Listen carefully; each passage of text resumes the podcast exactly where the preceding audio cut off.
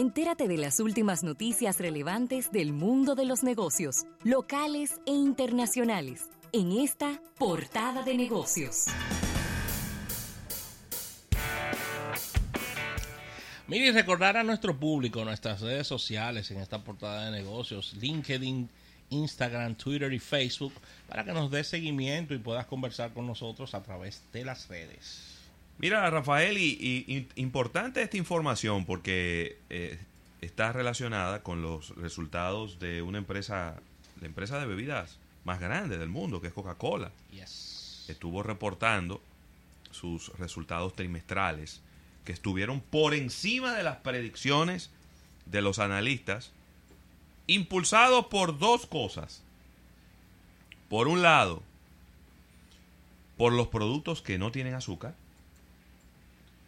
por otro lado, por las latas más pequeñas que pudiéramos quizá traducir en términos mundiales, por presentaciones más pequeñas, pero también por esta línea nueva de productos que ellos han lanzado, que eh, son las eh, infusiones de café, que es este este Coca-Cola Plus Coffee, que es una mezcla de, refresco con un poco de café. Entonces, todo lo que venimos hablando hace un tiempo de, Coca-Cola, que en términos de innovación, en términos de, visión de, hacia dónde va el negocio de las bebidas eh, no alcohólicas, ellos al final lo han podido monetizar y les está funcionando y les está dando resultados importantes. Coca-Cola está haciendo la tarea y es arriesgarse. Ellos están tomando riesgos controlados, los cuales le han, sobre todo a nivel internacional, porque en República Dominicana las variables siguen siendo las mismas. Es decir, Coca-Cola desde mi punto de vista a nivel de República Dominicana está muy pasiva. Pero a nivel internacional, puedo decir que ellos están adquiriendo nuevas empresas o nuevas marcas que tienen gran renombre en los ámbitos de bebidas. Recuerden que Coca-Cola siempre se ha enfocado en la parte de bebida, a diferencia de PepsiCo que tiene bebidas y tiene picaderas y temas de alimentación. En el caso de Coca-Cola, Coca-Cola ha estado con una serie de ofensivas de marketing muy, muy positivas. Nuevos sabores, nuevas presentaciones, adquisición de, marcas eh, importantes, identificándose con temas que tienen que ver con el medio ambiente también. Ahí estuvieron lanzando, no pudimos comentarlo por todo este contenido que tenemos hace unos días, su primera botella, eh, su primera botella ya lista para, para tomar, sacada del mar.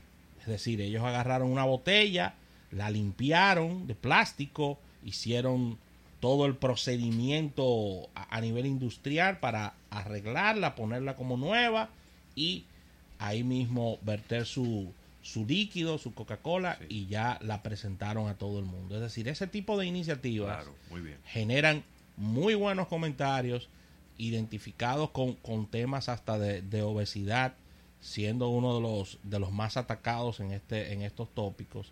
Y la verdad es que están haciendo excelentes movimientos. Claro que sí. Así Yo eh, auguro muchos éxitos en, esta, en estas nuevas líneas de producto, en estos nuevos, eh, en estas innovaciones. Y eso es lo que las empresas tienen que hacer. Mira estos datos. inmediatamente se dieron a conocer estos resultados. Las acciones de Coca-Cola aumentaron un 2%, pero eso ya complementa un 14% de ganancia en lo que va de año yo creo que no hay muchas acciones ahora mismo de productos de consumo masivo en Wall Street que puedan exhibir unas ganancias como esta. 14% de ganancias. Increíble. De verdad que sí, excelentes números. Muy bueno. Mira, Ravelo, y moviéndonos al segmento de auriculares, te tengo el ranking de quienes están dominando este segmento a nivel mundial. Nosotros, que vivimos hablando en nuestro espacio de de wearables, de que los, de que los auriculares están dominando eh, a los wearables. Aquí están los números que refrendan esta información.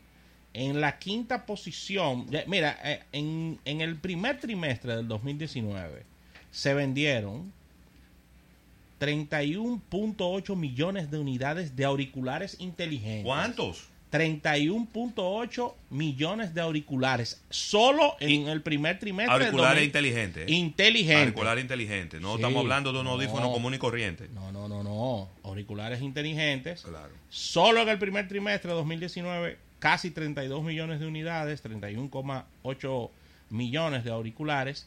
Durante el 2018, la cantidad de auriculares inteligentes vendidos ascendió a 46 millones de unidades. Y este número les da una idea de que esto va en franco crecimiento. Sí. ¿Cuáles son las marcas dominantes? Aquí te tengo las cinco primeras. GN Group, hay que buscar ah, ahí, hay que buscar cuál marca específica GN ellos distribuyen GN Group de auriculares. Ya en la cuarta posición con ventas de de 1.8 millones de auriculares. En, esto es para el primer trimestre del año 2019. La marca Bose, archiconocida en la República Dominicana, con excelentes equipos, 1.8 millones de ventas.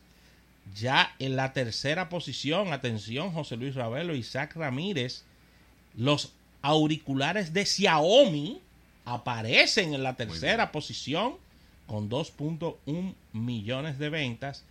Y en las dos primeras posiciones aparece Samsung en la segunda posición con 3.3 millones de auriculares vendidos. Y en la número uno, muy alejada del resto, Claro.